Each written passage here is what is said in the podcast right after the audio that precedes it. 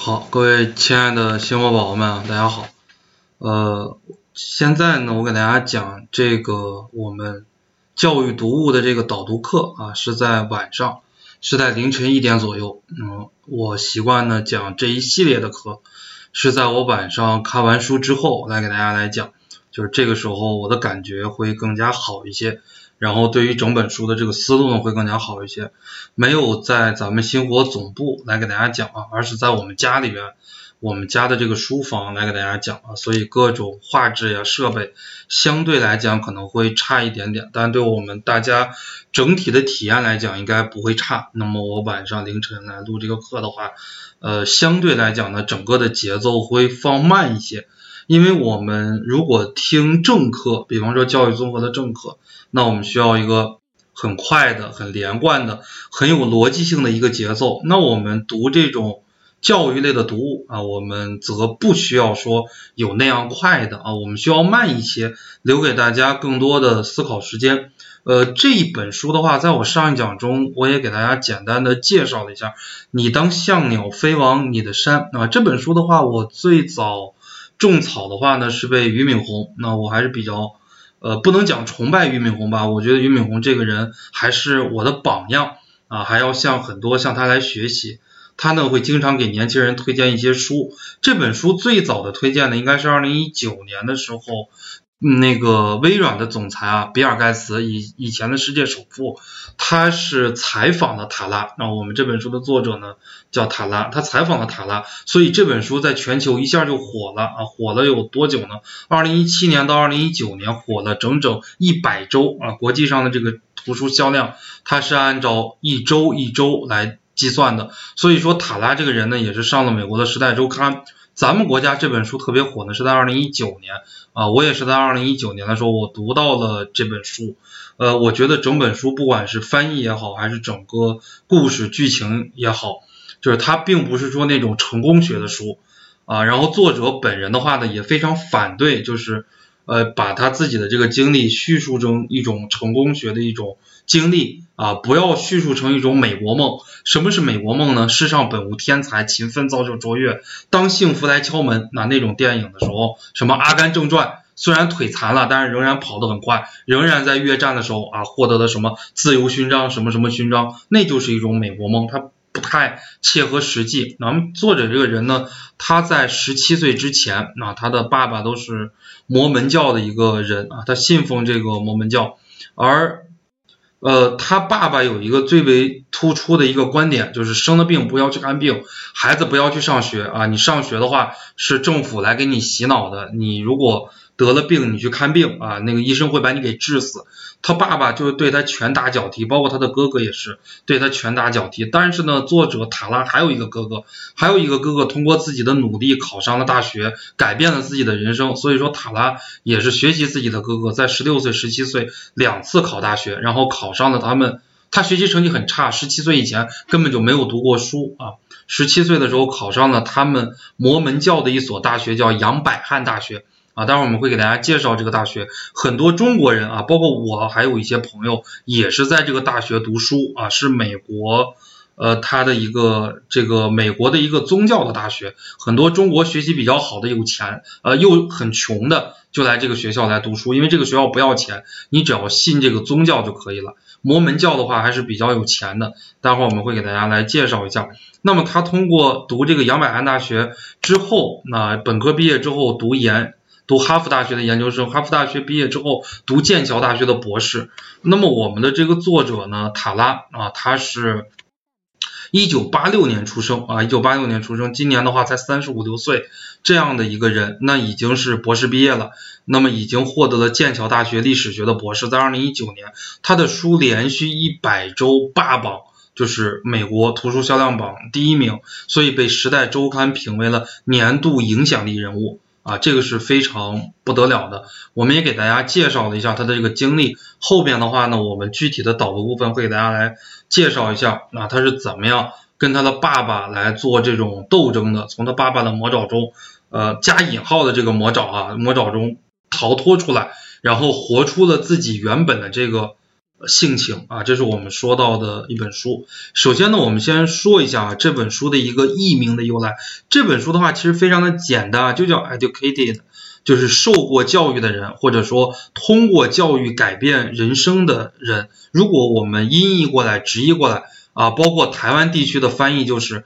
在垃圾场长大的自学人生。因为塔拉的爸爸呢是一个垃圾场的一个老板。塔拉从小不上学，跟着他的哥哥就在垃圾场里边啊处理各种各样的垃圾，然后好多次就是身体就受伤了，还有好多次呢，他跟他的哥哥就是哎眼瞅的就垃圾场压缩这个垃圾的时候就快死了，就是呃就被这个东西给伤到了，然后他的爸爸是这样教育他的，说你看你不是没死吗？啊这就是宗教，这就是摩门教带给我们的力量，对吧？神是保佑你的，没让你死，哎所以。他就认为这真的是神在保佑他，然后他从一个收垃圾的一个女孩变成了剑桥大学的博士，确实非常的励志。但是呢，塔拉这个人他不愿意，就是因为中国这个市场它是一个很大的市场嘛。然后塔拉的话，这些都不是他想要的最佳的译名，因为他们。全部都非常的直白，而且约定俗成，无一不将故事的中心落脚点落实脚到成功上。而这本书的话呢，塔拉它并不是说一个励志的书啊，相反，它是非常压抑、非常沉闷的。塔拉最不想展露的一面，恰恰是他自己的成功。他并不认为这是一种成功啊，就是我本人的话，读完这本书之后，我自己也是非常的有感觉，因为我自己的经历跟塔拉的经历非常的像。我从小出生的那个家庭，就是我的爸爸是非常优秀的。我爸爸是一九七九年考上中国人民解放军第一军医大学，后边呢北大读研啊，然后后来就是后来北京医科大学，然后又读博士，一路走来非常的优秀。但是我爸爸是一个很霸道的人。这就要从他的这个生活经历开始讲起啊！我爷爷三岁失去了父亲，失去了母亲。我爷爷从小对他的教育呢，就是这种拳打脚踢式的这种教育，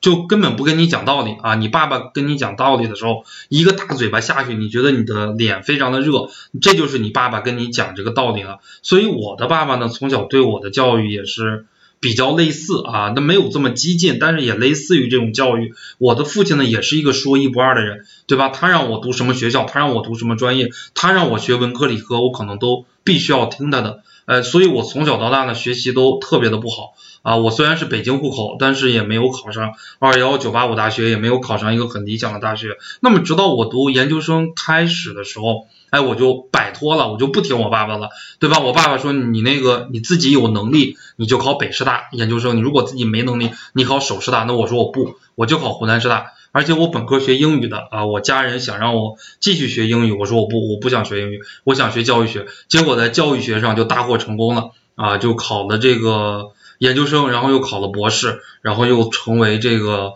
不能说全国很优秀的考研辅导老师吧，在教育学，那最起码我讲教育学讲了十年了，在这个领域也可以说是绝对能够站得住脚，绝对能够有一席之地的一个教育学老师啊，我我也不把它称为成功，就是我们经历过这种人生的这些人，其实我们包括我自己，我都比较喜欢用一个词，就是活出了自己。啊，或者说从这种家庭的阴霾中走了出来啊，就是仅此而已，变成自己真正就是做成了自己。像印度有一个教育家啊，叫做克里希拉穆提啊，克里希拉穆提曾经说过一句话，对吧？教育就是要让自己成为自己。很多人的话呢，他活在家庭的笼罩、家庭的阴霾中啊，就过着家人帮你规划的这条道啊，你读什么样的大学，你读什么样的专业，你毕业之后。考哪个单位啊？家里边都给你帮忙疏通好关系。那么这样的人生呢，他显然不是很多人希望的这种人生，而活出自己的人生才是非常光辉的这个人生。呃，我们一起来看，继续啊，来看这个译名。那么在关于书名翻译上，中文的译者反复与塔拉进行沟通，大半年的时间里边，双方都在纠结中文版的这个译名。如果没有译名的话，那么这本书就没有办法出版。于是的话呢，中文的作者啊，他提供了另外一个译名，叫做《德与诗》。啊，就是我我哈佛大学硕士，剑桥大学博士，我毕业之后我有所得，但是呢，塔拉到最后呢也失去了自己的母亲，或者说呢，他失去了以前的那种生活，摩门教的那种生活，从那个里边逃脱了出来，但是得到了一片新的天地。哎，我觉得这个译名也非常的不错。后来的话呢，就是双方都还不是特别满意。最后的话呢，译者他是看了圣经，因为整个摩门教里边，他们最崇拜的一本书就是圣经啊，还有一本书就是摩门教自己的书。那么摩门教的话呢，它是属于美国比较古老的这个宗教啊，是在美国的犹他州盐湖城。啊，是总部就在这个地方。那么在圣经里边有一句话叫做什么呀？叫做它有着双重解释啊。就这句话啊，就是你当像鸟飞往你的山啊，就是它是有这样的一句话的，它有着双重的解释，一种是逃离，另外一种呢是找到新的信仰。就是从以前的这种生活中来逃离出来，或者说呢找到一种新的信仰。那么这本书的主旨的话呢，跟塔拉的生活经历是不谋而合的啊！你当像鸟飞往你的山，于是呢就是一个非常绝妙的翻译。最后的话呢，就确定了这本书的一个议题啊。我们来看一下这本书根据塔拉本人真实的故事改编，里边的这个人物啊，他就是以自己的名字来说的。啊，那么这本书由三个部分组成，一个部分呢是塔拉小的时候，呃，在巴克峰这个地方成长的一些经历。他的母亲呢就是帮人接生，啊，他的母亲会一些药剂师的一些工作，然后他的母亲呢自己还调制一些精油来卖，啊，就是维持家里面的生计。他的爸爸的话呢，他就是一个非常虔诚的摩门教的一个教徒，自己经营一场经营一个废品收购站。啊，跟我们中国的很多废品收购站一样，把这个废品收购过来，比方说瓶瓶罐罐，进行一些压缩呀，来收过来的一些废纸呀，然后进行一些融化呀，等等等等啊，进行一些这样的一些工作。第二个阶段的话呢，就是塔拉他走出了这个大山，哎，他像他的哥哥一样，到了杨百翰大学去读书啊，但是在读书里边呢，又发生了很多的事情，比方说塔拉牙痛啊，但是他塔拉他从小。经历的这种生活，就是他虽然牙痛，但是他的爸爸告诉他，你不要看病，你看病你就会死，你就会把你给治死。呃，然后塔拉的话呢，还有一些事情，比方说，呃，像城市里边的人，他们都。穿着啊，就是比较什么 sexy，那比较性感，尤其是女生。美国它又是一个非常 open 的这样的一个国度。那么塔拉的话呢，读了大学之后，跟自己的室友、跟自己的同学一样，就穿的很 open，对吧？比方说女生啊，穿一个低胸的一个抹胸的一个衣服，或者说穿一个露肩的这种，我觉得是呃二十多岁的女生，我觉得是一件很正常、很正常的事情。但是这个不行，那就是被他的爸爸看到了。如果被他的爸爸看到的话，他就是讲。啊，是一个小妓女，就说自己的女儿是一个妓女。啊，第三个部分的话呢，就是塔拉，她是去哈佛大学读研，去剑桥大学读博，这样的一段时期呢，她交了三个男朋友。啊，你想吧，就是塔拉从小生活在这样的一种性格当中，她前两个男朋友交的都不好啊，都是争吵，很快就分手了。第三个男朋友的话，是跟她有共同的学术追求。两个人就是都是学习历史的，有共同的学术追求，所以说那这个最后的话呢，就是走在了一起啊。当然后来有没有结婚，这个文中也没有写，反正就是非常的相对来讲吧，还是比较和谐的，跟她第三个男朋友的相处。我们来看一下内容的概况啊，这本书主要讲的塔拉，其作者本人从贫穷愚昧的大山中走了出来，在杨百翰大学完成了本科学业。呃，而后呢，在教授导师的推荐下，进入了全球顶尖学府，最后在剑桥大学获得博士学历的一个成长的经历。塔拉通过老师、同学、朋友、哥哥泰勒的帮助，他有两个哥哥，一个哥哥叫肖恩啊，肖恩，他的那个哥哥经常打他、骂他啊，然后一直还在这个大山里边。但是后边的文章里面也会讲到，他的那个哥哥肖恩啊，在打他、骂他的时候，他的妈妈是可以看得到的，但是他的妈妈。却始终无动于衷啊！他逐渐挣脱了自己身体和精神的双重奴役，完成了一场真正的生命教育之旅。而这其中最为重要的，还是塔拉本人的坚毅、独立的思想，那么以及过去决断的勇气。这是我们说到的啊。后边的话呢，我们来看一下经典的片段赏析。呃，这本书的话呢，主要是。三个阶段啊，一个阶段的话呢是塔拉在巴克峰一个时期啊，在这样的一个地方，跟着爸爸一起搞这个废品的一些收购和处理。他的童年的时光啊是非常有阴霾的。第二个阶段呢，就是在杨百翰大学。杨百翰大学的话，呃，走在觉醒和困惑之间。那这个时候他已经读大学了，已经接触到了城市的文明了，已经有一些觉醒了啊。当然，这个阶段的话呢，他还有一些困惑，就是我，呃，比方说他在文中也写到了，我在暑假期间到底要不要回家呀？那他也会有一些困惑。第三个阶段的话呢，就是到了英国啊，到了剑桥大学，他彻底告别了过去啊，他重建了自我，他活出来了真的自己，成为一个非常优秀的人，成为了一个风靡全球的这样的一个作家。我们来看一下啊，主人公塔拉的成长和蜕变之旅。第一个阶段是在巴克峰啊，是在童年的阴影和光明中来度过的。呃，塔拉从小出生在爱荷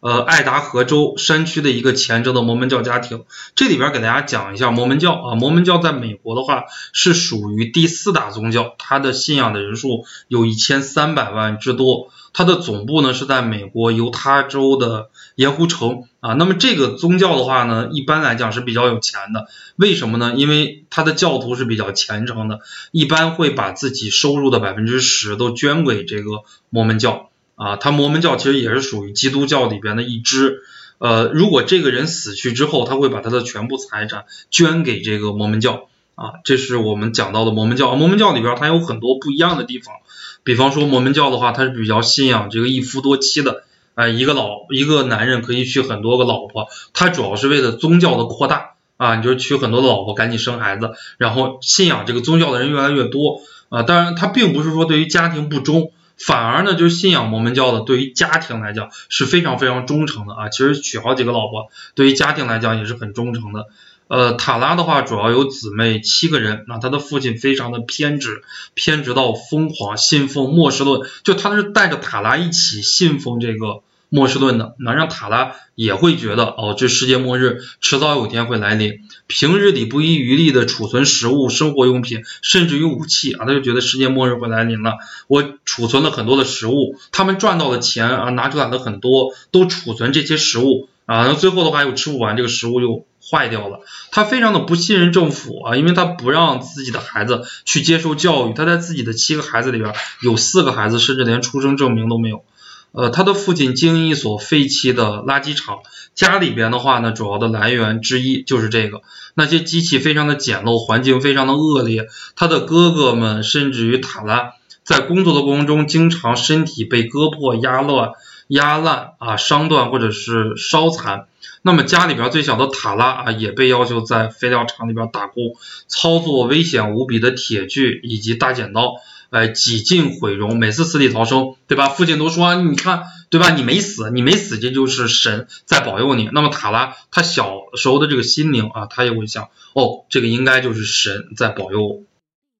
呃，我们来看一下，塔拉的妈妈是一个助产士，以及是一个药剂师，他会自制一些精油来来治病一治一些疾病。呃，他的母亲虽然出生在一个文明家庭，呃，就是他。塔拉他的爸爸是一个非常极端的人，他的妈妈呀，包括他的奶奶呀、外婆呀，呃，这样的一些人，他其实是没有这么极端的一些人。你就拿一个非常小的细节来讲，呃，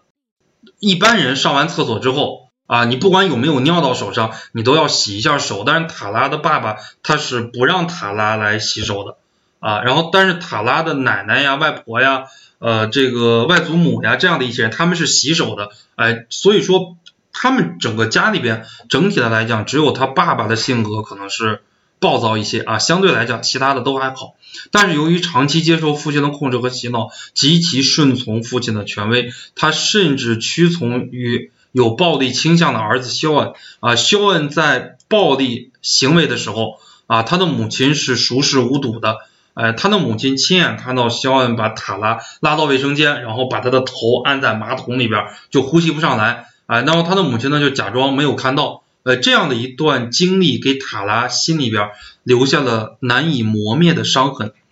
下边呢，我们来看一下啊，四周都是铜墙铁壁般的环境，令人窒息。唯一照亮塔拉的那束光，就是他的哥哥泰勒啊。泰勒靠自己的努力考上了大学，他告诉十五岁的妹妹，还有另外一个不一样的世界，对吧？世界那么大，你可以去看一看。然后摩门教的话，它是有自己的大学的，叫做杨百翰大学，它也不需要收学费，你只要信奉这个摩门教啊就可以了。他的父亲呢，一次次将他推向咆哮着，几乎将几乎要将人脑袋咬下来的，哎，这种啊铡钢剪刀时，塔拉终于提出来了要去上学。他十五岁的时候考了一下啊，然后十六岁的时候自己偷偷的学习，经过两次考试，到了十六岁多，将近十七岁的时候，终于收到了大学的录取通知书啊。收到大学的录取通知书之后，他的爸爸呢也同意他。啊，去读大学，他的不呃，我们看一下啊，他的母亲和他的父亲有不同的态度。母亲是说走吧啊，不要让任何事情阻止你。父亲则认为啊，他去无耻的追求了人类的知识，上帝的怒气不久就会降临到他的身上。看着父亲憔悴的脸，他又觉得自己不是一个好女孩，而是一个叛徒。大家可以看到，就这一个阶段，塔拉他在描写自己的内心的时候，他其实还是。呃，内心里边还是觉得，呃，我如果出去了，我就对不起自己的父亲；但是我如果留在家里边，父亲对他不管是暴力也好，还是冷暴力也好，他自己也是接受不了的。在他的心里边还是有一些矛盾的，没有说毅然决然的非要离开自己的父亲。但是塔拉最后还是去读了大学啊，虽然原生的环境给他意识。以及潜意识里根深蒂固的影响和挑战，比想象中的更加强烈。但是大学的课程和知识的启蒙，以及师长同学的无私帮助啊，春风化雨般的催生了塔拉心灵的智慧的觉醒，改变的啊是水到渠成的啊就来了。这是我们说到塔拉心理的一个变化。呃，他在读大学杨百翰大学期间。塔拉呢，重新思考了父亲对于他的教育以及原生家庭植在他内心里的人生观、世界观和价值观。那这里边这一个故事，刚才我们给大家讲到了，就是当塔拉被牙痛折磨的死去活来的时候，他拒绝了室友带他去看牙医，拒绝了好几次之后啊，他意识到寻求帮助并不是可耻的，于是他拿到了学校的这个助学金和政府的补助，啊，就看好了自己的这个牙病。他在课堂上呢，也学习到心理学的知识。啊，于是呢，他了解了他的哥哥还有他的爸爸是患有某种精神疾病的啊，这个叫做双向什么症啊？后边的话会讲到，我们来看一下，后边后边是有一个词的啊，我们待会儿会看到这样的一个词，是心理学里边的一个疾病。呃，在这一时期，就是他在读大学时期，他经历了一个急速的变化和更新，使得塔拉呢常处在困惑、清醒和崩溃的边缘。呃，他说自己开始开始了一段觉醒之苦，呃，对哥哥、对父亲以及对于自己有一些基本的认识，并进一步归纳出悲剧产生的根源。哎，他认为我觉察出我们是如何被别人给予我们的传统所塑造。我们为一种话语发声，这种话语的唯一目的是丧失人性和残酷的对待他人，因为培养这种话语更加容易，因为保有这种权利总让人感觉在前进，所以他现在自己就有一个想法，哎，我要从这段困境中，我要从哥哥和爸爸对我的这个束缚中，哎，我要往出走了，他有这样的一种，呃，他的心里边有这样的一种变化。于是呢，他在大学毕业之后啊，他的恩师、他的导师、教授都推荐他去的人类最顶尖的学府——哈佛大学和剑桥大学去学习。他前后交了三任男朋友，前两前两任男朋友很快的就分手了啊！大家可以想象一下，他处在这样的一个生活呃家庭当中，他的爸爸就从小让他穿衣服都不要说有很暴露的地方。啊，他不是说像伊斯兰人非要把脸裹的那个样子，呃，但是呢，就正常的穿，你也不能穿的很性感的衣服，呃，就是当他交这个男朋友的时候，第一任男朋友、第二任男朋友，就是想要跟他有这个肌肤之亲的时候，对吧？他大家可以想想这种环境啊，如果我们从小生活在这样的一个家庭里边，这样的一个封建封闭的一个家庭里边，哎，如果这个时候有一个男人，他走在你的世界里边，哎，就是他可能脱了你的衣服。跟你要有这个肌肤之亲的时候，你肯定从内心里是非常非常的抵抗的。所以她前两任男朋友分手，跟这个也是有很大的关系啊。直到第三任男朋友的话，陪伴她经过了最为激烈的情感斗争这样的一个阶段，两个人呢有了非常共同的学术理想啊。后边呢，我们来看一下第三个阶段啊，在剑桥大学重建自我。呃，他与几个非常重要的亲人告别啊，这一时期是他心理重建的一个非常重要的时期。呃，当塔拉在哈佛大学读书的时候，他的父母来看他，目的呢是为了挽回这个被恶魔附了身的女儿。这而且他的母亲和父亲呢，就是要让他就是当着这个摩门教的面，可能要怎么样发一个誓啊，发一个什么样的誓呢？就是自己呃被人洗脑了，被恶魔附了身了，呃，然后自己呢要决心悔改。呃，这个如果他做完这个事情之后，他的父亲和母亲啊就回家了，就不管他了。啊就可以了，就觉得他是清醒了，觉醒了，所以这个时候的他的塔拉就变得更加圆滑一些啊，变得怎么样圆滑呢？呃，他的爸爸和他的妈妈来找他的时候，OK，你不是让我对着摩门教发一个誓吗？我发一个誓。嗯，你们走了，你们走了，继续啊，我继续过这种都市人的生活，我跟那摩门教没有什么太多的关系，所以这是塔拉他的一个变化，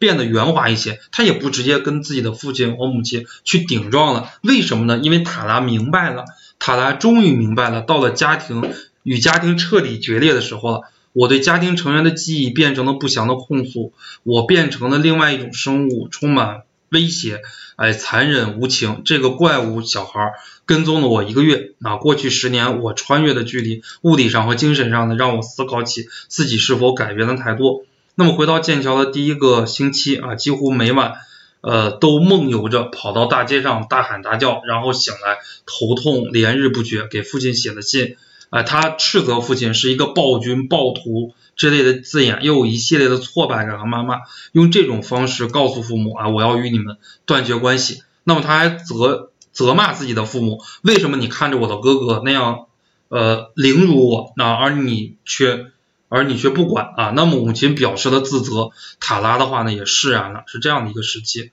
呃，塔拉在读书期间啊，寻求了很多心理的咨询，然后他后来的话呢，研究出来了，他的父亲和他的哥哥是患有一种疾病的啊，所以他的这个读书在剑桥大学呢也选择了历史学。哎，他查阅了十九世纪摩门教的一些起源。他的爸爸呢，只是一个特殊，并不是说所有的摩门教都是像他们家一样是这个样子的。呃，后边的一个阶段的话呢，他是在进行自我疗伤啊，主要是心理的一种疗伤嘛，还有奋斗实践。哎，他最终呢写成了这本书，最终呢也获得了博士学历。他在接受福布斯杂志的访谈时，他说。教育意味着获得不同的视角，理解不同的人经历和历史。教育应该是你的思想的拓展、同理心的深化以及视野的开阔啊。他认为，呃，他就能改变他一切的，都是源于教育。呃，后边的一个阶段呢，我们讲的是福柯式的解读，就是塔拉这个人怎么样，就是从啊第一个阶段就是规训的形成。就是他的爸爸还有他的哥哥要求他做什么，他就必须要做什么这样的一个阶段啊，去给他洗脑。第二个阶段呢，就是规训的效力。什么是规训呢？就是他的爸爸就是逼迫着他做了很多自己不愿意做的事情。哎，是什么力量能够逼迫他来做？这个叫规训的效力。第三呢，他与家人之间进行斗争。哎，我要去读研，我要去读博，我要去读大学，对吧？我要穿的非常的暴露，像一个年轻人一样。我也要正常的谈恋爱，对吧？我也要可能跟我非常喜欢的一个那个是吧？B F 啊，boyfriend，呃，去可能会发生一些关系，或者说可能会有一些肢体接触，这个都是双方谈恋爱非常正常的这样的一个斗争，不管是身体上的还是心理上的、语言上的一个斗争。最后的话呢，塔拉活出了自己，哎，重建生命大厦。呃，福柯的话呢是法国的一个作家啊，呃，法国的一个哲学家，他毕业于巴黎高师啊，就是这个罗曼罗兰毕业的这个学校，写出来的约翰克里斯朵夫啊，那么这个学校呢也培养出来了很多人，获得了诺贝尔奖。他毕业的这个学校呢是成为世界上最好的师范大学，像文学呀、哲学啊这些专业都是非常不错的啊，呃。这个大家我给大家过一下就行啊，就是他用福柯式的那种解读的方法，哎，这样的几个阶段，就这个四个阶段啊，然后来解释塔拉他的成长的一些历程啊，在这儿就不给大家讲太多了啊。第一个阶段呢，就是呃规训的形成，他把这个规训呀，他比他把父亲对于塔拉的规训比作于一个圆形监狱。什么是圆形监狱呢？一个圆形监狱啊，一个士兵拿着枪，就是站在这个中间啊，就是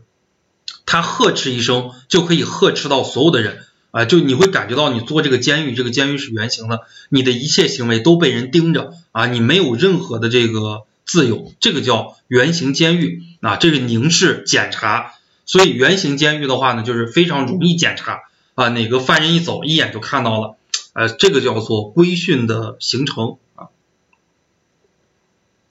说塔拉他们家就是一个比较完完美的一个这种规训的机构。啊，他的爸爸呢，言语暴力和身体暴力，对于他来讲，这是规训的形成。第二个阶段呢，叫做规训的效力啊，就是他的爸爸跟他的哥哥啊，对他规训完了之后，把他当做奴隶一样啊，他的爸爸跟他哥哥是暴君一样啊，但是呢，就是他慢慢的啊，自己的这个意志就被摧残了。我们可以简单的来过一下啊，那么即使塔拉呢进入杨百翰大学，他的内心也是非常的自责的啊，他的爸爸都那个样子对他了。他就会想的啊，那我去读大学了，我的爸爸不同意，那我是不是这个违背了摩门教的这个教义了？我是不是对不起我的爸爸呀？哎，他心里边就会这个样子来想。第三个阶段的话呢，就会斗争啊。然后福柯他有一个代表作叫做《性经验史》，那么塔拉也是一样啊。塔拉在这个阶段的话呢，呃，就是他慢慢开始，呃，就是你看，他慢慢就开始对于爸爸有一些。不满了啊，他又开始抵触自己的爸爸了啊。比方说，他没有足够的钱治疗牙痛的时候，他也不需要跟母亲借钱。如果他一旦跟母亲借钱，母亲就会让他回到这个收废厂、收废料的这个厂子里边去工作。所以说，塔拉呢，他知道了一种病，这种病呢叫做双向情感障碍啊。他的爸爸、他的哥哥都患有这种病啊。什么叫做双向情感障碍呢？在文中有一个非常。经典的一个描写，就是他的爸爸呢，就是非常怕冷啊，在咱们国家有些地方，有一些男人也是一到了冬天都特别的怕冷啊，他们全家需要开车，然后到美国的这个海边啊，然后去度假，呃，要开很长的一段时间车到一个很温暖的地方，即使到了一个很温暖的地方，他爸爸就是也是啊，在一个木板上睡觉，蜷缩的要蜷缩十几天，但是十几天之后就会。哎，就会恢复正常，然后再紧跟的就会非常的亢奋，比方说会打人呀、骂人呀，哎，打这个塔拉呀、打自己的老婆呀，等等等等等等这样的一些行为，这个呢叫做双向情感障碍啊。他得了这种，他知道了解这种病之后，他与他的父亲发生正面的冲突，指责父亲这么多年对于家庭带来的很多的痛苦，然后极力反对啊他的爸妈给他带上的这种镣铐。以及整个宗教的这种梦魇啊，这是这样的一个阶段，就是他极力的从家庭的这个阴霾中来走了出来啊，形成了新的这种价值观。第四个阶段啊，第四个阶段的话呢，就是刚才我们说到的啊这样的一个阶段，塔拉啊，然后怎么样在杨百翰大学读书啊，后来的话呢，结识了犹太人啊这个教授。又后来的话呢，结识了自己在剑桥的同学，她的男朋友，哎，她慢慢的话呢，就是开始正视自己啊，关注自己的内在世界的变化。这一阶段，塔拉通过重塑自身的历史，摆脱了一直压抑在他精神世界中的规训和权利，实现了一种真正的自由。大家可以想象一下，那样一个被压抑的人，如果你是那样一个被压抑的人，画一下就感觉那种重获自由的感觉，一定会非常非常的兴奋啊。然后我们来看一下第四个阶段对他的评价。纵观全文，塔拉最强大的敌人其实就是内心中那个十七岁的小塔拉啊，一个对于父爱、兄长挚爱、真正的母爱渴望而又绝望的小女孩。然后她最后的话呢，悦纳了那个背叛呃巴克风的自己，不以塑造人生的起点为终点，接受了自己所做过的决定以及代价，这样的一个过程啊，其实就是受教育本身的一个过程。这是我们说到的重建生命的大厦，好，所以这样的一个阶段的话呢，哎，对于个体如何认识世界、塑造自我，以及我们如何看待这个世界，如何从原生家庭中走出来啊，具有非常重要的意义。塔拉啊，主人意识的这个觉醒。弗洛伊德啊，在《自我与本我》一书中提出，人格是由本我、自我和超我三个方面来组成的。本我是无意识的核心部分啊，遵循快乐原则，就是本我，我想干什么就干什么啊，就没有人去这个阻止你，遵循一个快乐原则。那么自我的话呢，遵循一个现实原则啊，我想世界那么大，我想去看看。你有钱吗？那你有时间、财务自由吗？对吧？超我就是什么呀？就是超越了自己普遍的良心以及道德，具有自我管理的能力。哎，地上有一百块钱，就没有摄像头，没有人看到我，啊，没有人来约束我的时候，那么我也不去捡这一百块钱，我也不去偷盗，啊，是这样的一个超我。三个阶段，那苏格拉底呢？以前在那个石刻上不就雕着吗？人啊，认识你自己。就西方古代的话，他也是对这个认识自己、了解自己，对吧？斯芬克斯之谜，包括柏拉图洞穴的隐喻。啊，大家都背对着那个洞穴，看着自己的影子，其实就是没有办法正式的认识自己。其实人呀，你想认识自己是很难的，这就是为什么我在开头讲了，这不是成功啊。包括我的人生，就是我从我原生家庭中走了出来，我的这种，我这不叫成功，不是说你获得了高学历，你赚了一点钱，这个就是成功了。这这个其实不是成功，人最重要的是从自己的小世界里边走了出来。这样的一个过程，这样的一种欣喜，其实只有自己知道的啊，这个不能用简单的成功，或者说不能用简单的教育来解释得清的啊。那么后边我们来看一下啊，自我意识的一种觉醒，教育啊，然后重塑了塔拉。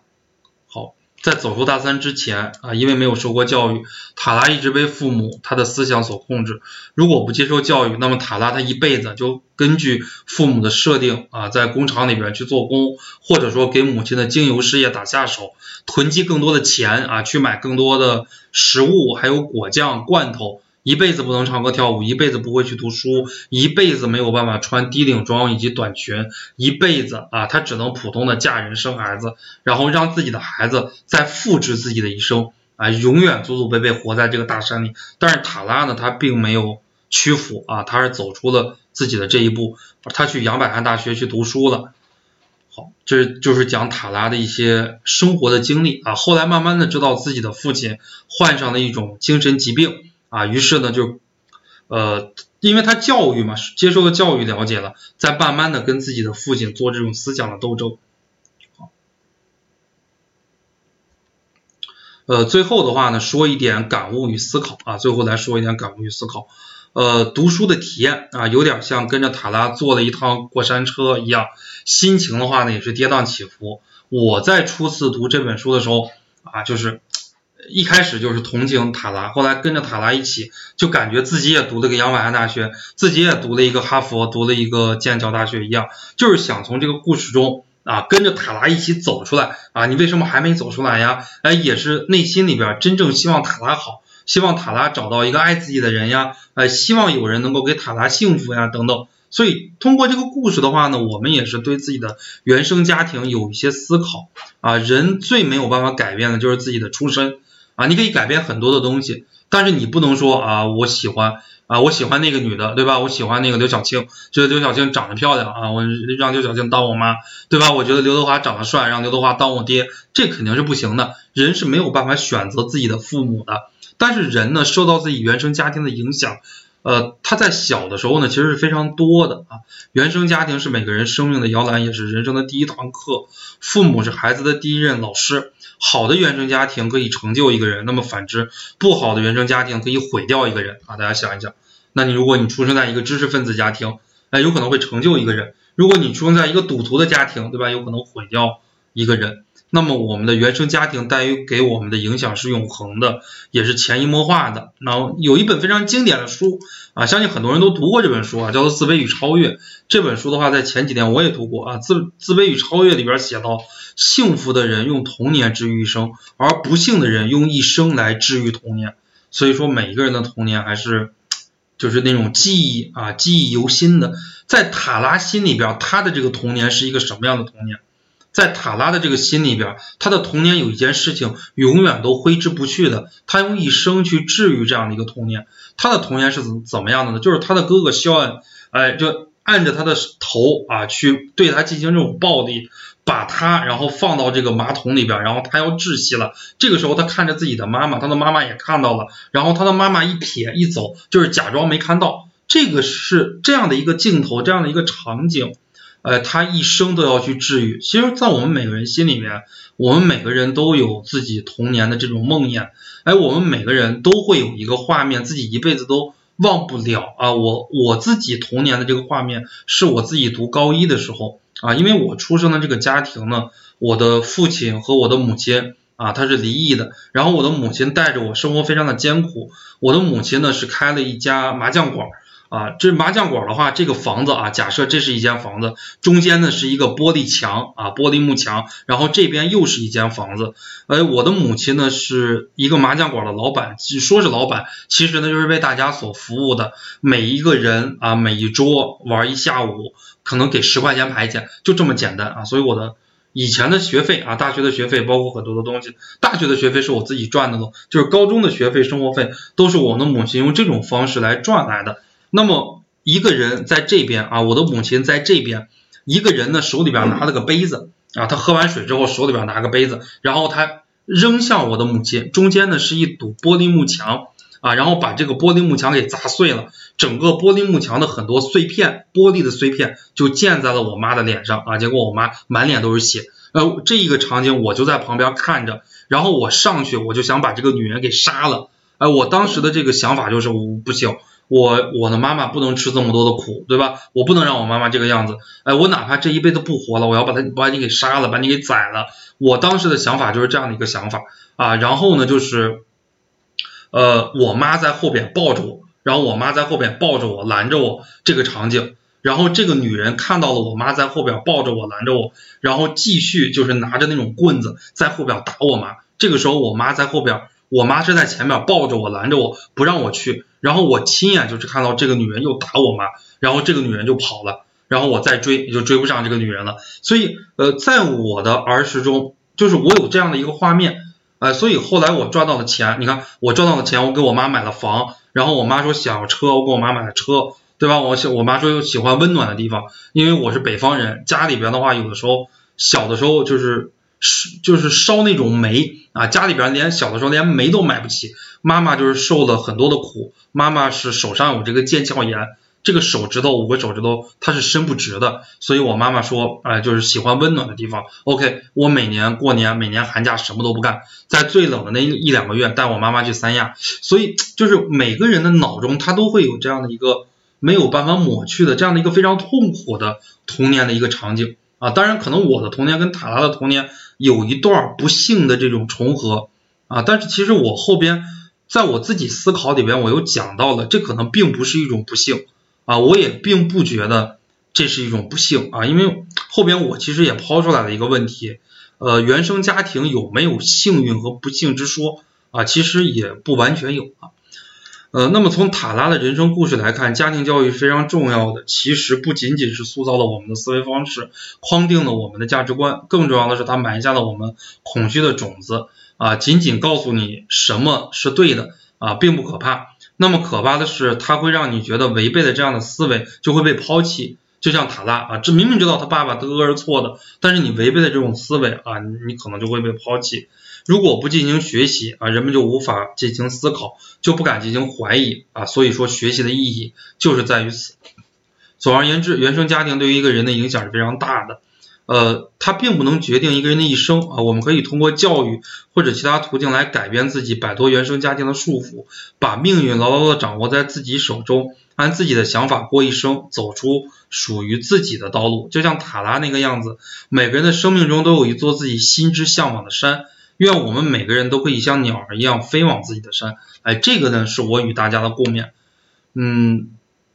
我呢前面都是我写的很多的思考啊，这些我们的思考。我觉得对于这样的一个教育学的著作，即使你没读过这个书，通过我四十多分钟、将近五十分钟的讲解，那么我也相信你应该对于整个文章啊，你有很多你自己的想法，或者说你有很多的画面会浮现出，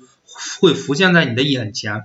所以最后我又写了几句话，人生不是父母的续集，不是朋友的外传，也不是子女的前传。你的人生就是你自己的人生，你不要为父母而活，你不要觉得身边的朋友啊，他们都已经结婚了，都已经生孩子了，对吧？他们都没有考研，他们都没有考博，他们都已经过上了什么什么样的生活，而你就应该怎么怎么样，没有完全没有必要啊，被他们所左右。啊，那么你的人生也不是你子女的钱赚，你也不需要说我要赚一百万、赚两百万，或者说赚多少钱给我的子女买一个学区房，或者送我的子女出国留学怎么样？就是你一定要活出你自己。就像我看《乘风破浪的姐姐》里边有个人问宁静，哎，说你你的孩子如果以后不听你的话，就是他明知道这个事情，你明知道这个事情是错的，但是由于你自己孩子的认知，他不知道这个事情去做的是错的，他如果去做了，他很有可能撞得头破血流，那么怎么办？然后宁静就说了，呃，我肯定会提醒他，你不要去做，你如果做这个事情，你肯定会撞得头破血流。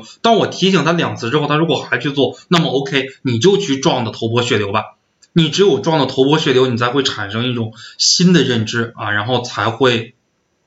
呃，更加反思自己啊，自己才会成长。所以人生最大的乐趣呢，不是说。你含的这个蜜罐啊，你在蜜罐里边长大，也并不是说你经历了很多的痛苦，最后撞得头破血流。其实我认为人生最大的乐趣，包括我考研，呃，包括我考研也好，做考研辅导最大的乐趣，也并不是说啊，我我赚到了什么钱，对吧？哎，我结了婚，买了房子，或者说考了博，有什么样的荣誉？其实我觉得最重要的是享受这样的一个过程，这样的一个过程本身。啊，就是你只要认真的去享受了，其他的一些物质和精神上的一些报酬，其实它只是一个附属品而已。所以最后的话呢，也给大家呃我们几点思考吧。第一点思考的话，大家可以思考一下自己的原生家庭给自己带来了哪些影响，然后我们如何应对自己的原生家庭对于我们自己的这种影响。第三种呢，就是其实。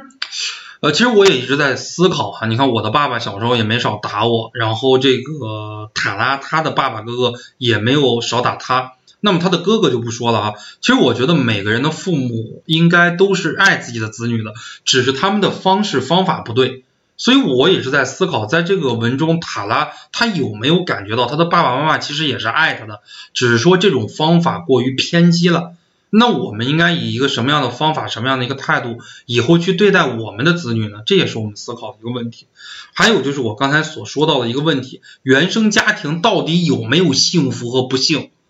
呃，其实我觉得你要从我这个角度来看，我觉得塔拉非常的不幸。但是你从现在来看，塔拉他不比你有钱吗？塔拉他不比你学术高、学术水平高吗？人家是世界最好的大学的博士学位，对吧？人家一本书卖了一个多亿的这个销量，人家光赚稿费就赚了好几亿美元，人家够人家几几代人生活的。你说塔拉不幸还是你不幸，对吧？你觉得人家塔拉很不幸，嗯，那塔拉哪一点不比你强？现在他正是出生于这样的一个家庭，如果他变成一个这种。啊，如果他变成一个乖乖女，对吧？生活在这样的一种爸妈都非常宠爱他的这个家庭里边，他养成一种公主病，他能够有今天的成就吗？所以原生家庭的话，他到底是幸还是不幸？哎，我其实我自己也在思考啊，自己也在认为，其实原生家庭它没有绝对的幸运，也没有绝对的不幸啊。我认为每一种原生家庭带给我们未来的人生都是一种不同的路径啊。如果我们我们如何利用好就是原生家庭带给我们的这种特征，我们能够更好的去成长，更好的去发展。我觉得这个是最重要的。所以我也是在这儿告诉大家，大家不要完全去抱怨你的原生家庭怎么不幸啊，爸妈没有给你创造什么好的机会，家里边怎么穷啊，爸妈怎么离婚了，怎么样？其实，呃，这个其实就是我的一些观点吧。啊，大家对于自己的原生家庭也可以有一些这种思考。好，那我们这一期的这个。教育类的读物啊，我们的分享就到这儿。大家呢，如果有什么想法啊，我们可以继续来交流。谢谢大家。